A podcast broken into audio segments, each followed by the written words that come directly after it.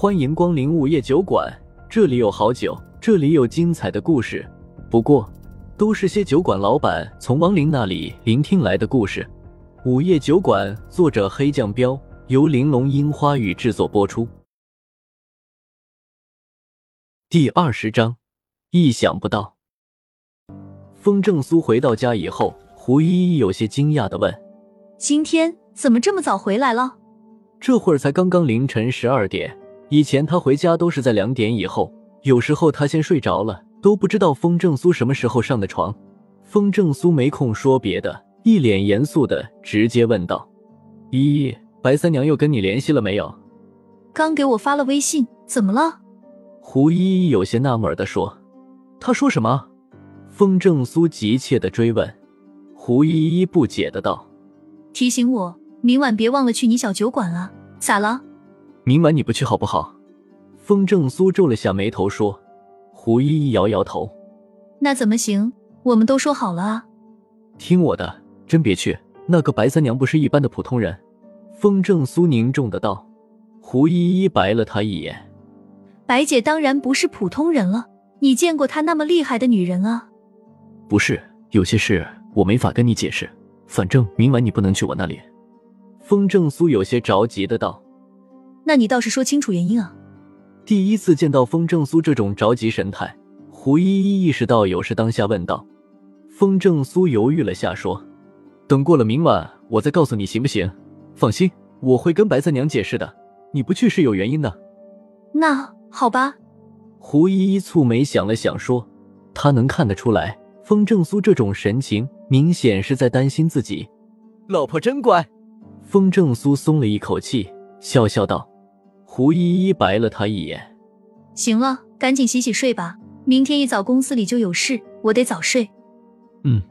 风正苏点点头，就去了卫生间洗漱。胡依依先躺下了，不一会儿的功夫就睡着了。风正苏则睡不着。如果那天晚上冒充胡依依的家伙真是白三娘的话，说明他已经知道了自己的弱点。可自己连白三娘真正的目的还没搞清楚，一个连他身份都看不出来的存在，按理说实力也在他之上。他要真对付自己的话，其实根本没必要玩这么多弯弯绕绕，直接动手多痛快。难道风正苏想到了唯一的一种可能？他是冲自己手里的那件东西来的？嗯，一定是这样，不然的话，他费那么大劲干嘛？一夜的时间很快就过去了。等胡依依吃完早餐去上班以后，风正苏也开车返回到了酒馆。谢无鱼在酒馆门口守了一夜，看到风正苏来了，张口就问：“昨晚你睡了吗？”风正苏摇摇头：“哪里睡得着啊？吃早点了吗？”谢无鱼又问。风正苏还是摇头。没心情吃，哦，那我舒服多了，你自己看着吧，我补觉去了。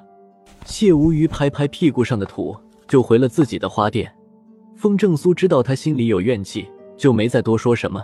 大花轿还在门口摆着，唢呐之类的乐器就堆在旁边，偶尔路过的行人都会好奇的打量一眼。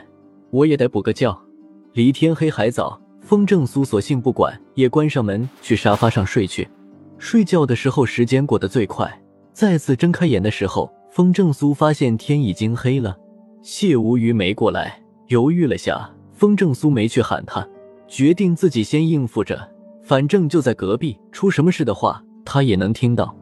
打了个电话给胡依依：“喂，我还在公司，刚才我已经给白姐发过微信，脱不开身没法过去了。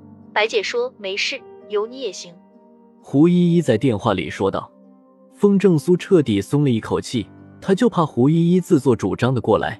幸亏他是个工作狂，今天加班最好。约莫八点的时候，昨天那个嘴角有痣的媒婆带着一帮子人来了。咦，风先生，你自己在啊？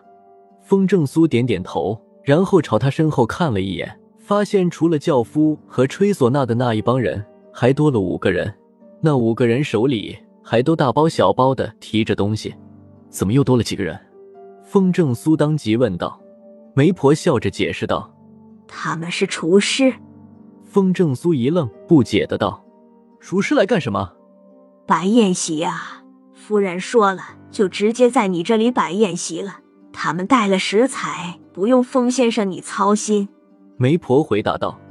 风正苏嘴角抽了抽，要在酒馆摆宴席，而且连食材都带来了，真行。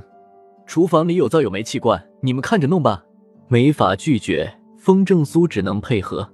五个厨子冲风正苏微微示意了一下，就提着东西去了厨房。你家夫人怎么还没来？没看到白三娘。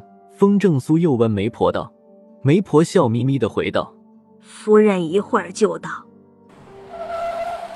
话音刚落，一辆红色的大路虎就停在了小酒馆门口。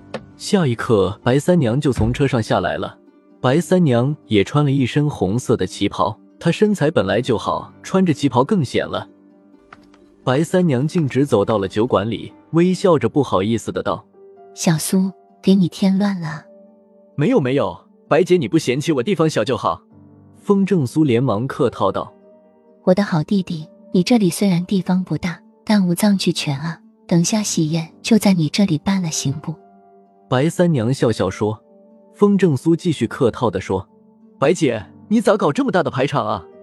白三娘有些尴尬的道：“嗨，我也不懂，不过我比较喜欢传统的东西，就在网上随便搜了个攻略。”风正苏愣了愣，网上搜地，网上随便搜就能搜出个幽冥接亲的排场啊？这话糊弄鬼呢？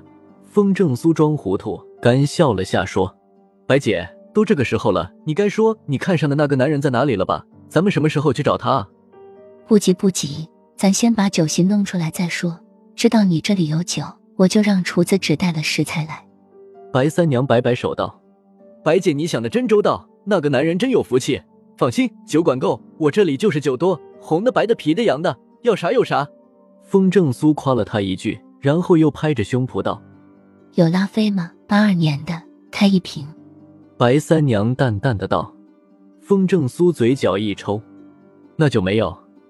嘿嘿，开个玩笑，有也是假的，真的早就喝光了。等菜做好，你看着安排就行了。白三娘捂着嘴笑道。不一会儿的功夫，后厨跑过来一个厨师问：“夫人，菜都做好了，现在摆上吗？”白三娘在酒馆里扫了一下，伸手指了指道。上吧，你们去那三个桌，我和我小苏弟弟一桌。好了，厨师应了声，就去端菜了。风正苏看得暗自嘀咕，他倒是不客气，自己安排上了。姐，不先去接新郎吗？意识到他要先摆宴席，风正苏赶紧问道。白三娘一摆手，不着急，反正也不远，咱们先把该准备的准备好，等接到新郎，吃了宴席就去洞房了。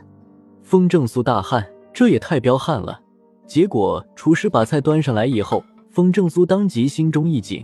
虽然菜做的很精致，闻着也挺香，但风正苏一眼就认出了那些食材，其中四样：一盘是蛇肉，一盘是鼠肉，一盘油炸大青虫，一盘蚂蚁。谁家宴席会用这些食材？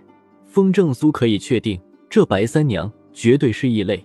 白三娘没理会风正苏惊讶的目光。站起身来，招呼众人道：“走去接新郎吧。”媒婆带着两个丫鬟立马走了过来，还拿了一块红盖头披在了白三娘的头上，然后搀扶着他走到了门口的大花轿上。唢呐匠吹响了唢呐，轿夫将大花轿抬了起来。白三娘撩开大花轿的窗口上的帘子，招呼着风正苏道：“小苏，你过来跟着姐姐。”等会儿好让她知道，姐也是有娘家人的。风正苏目光一凝，走了过去，马上就知道新郎是什么人物了。于是他默不作声的跟着大花轿，八个轿夫还是保持着三步一退的步伐，掂着花轿缓缓往前走。片刻后，风正苏不由得瞪大了眼睛，因为接亲队伍去的不是别处，而是朝谢无虞的花店走了过去。当队伍走到花店门口的时候，就停了下来。与此同时，谢无虞听到动静，也打开了门，从花店里走了出来。看到眼前的一幕，当场目瞪口呆的怔在了原地。又到了酒馆打烊时间，下期的故事更精彩，欢迎再次光临本酒馆听故事。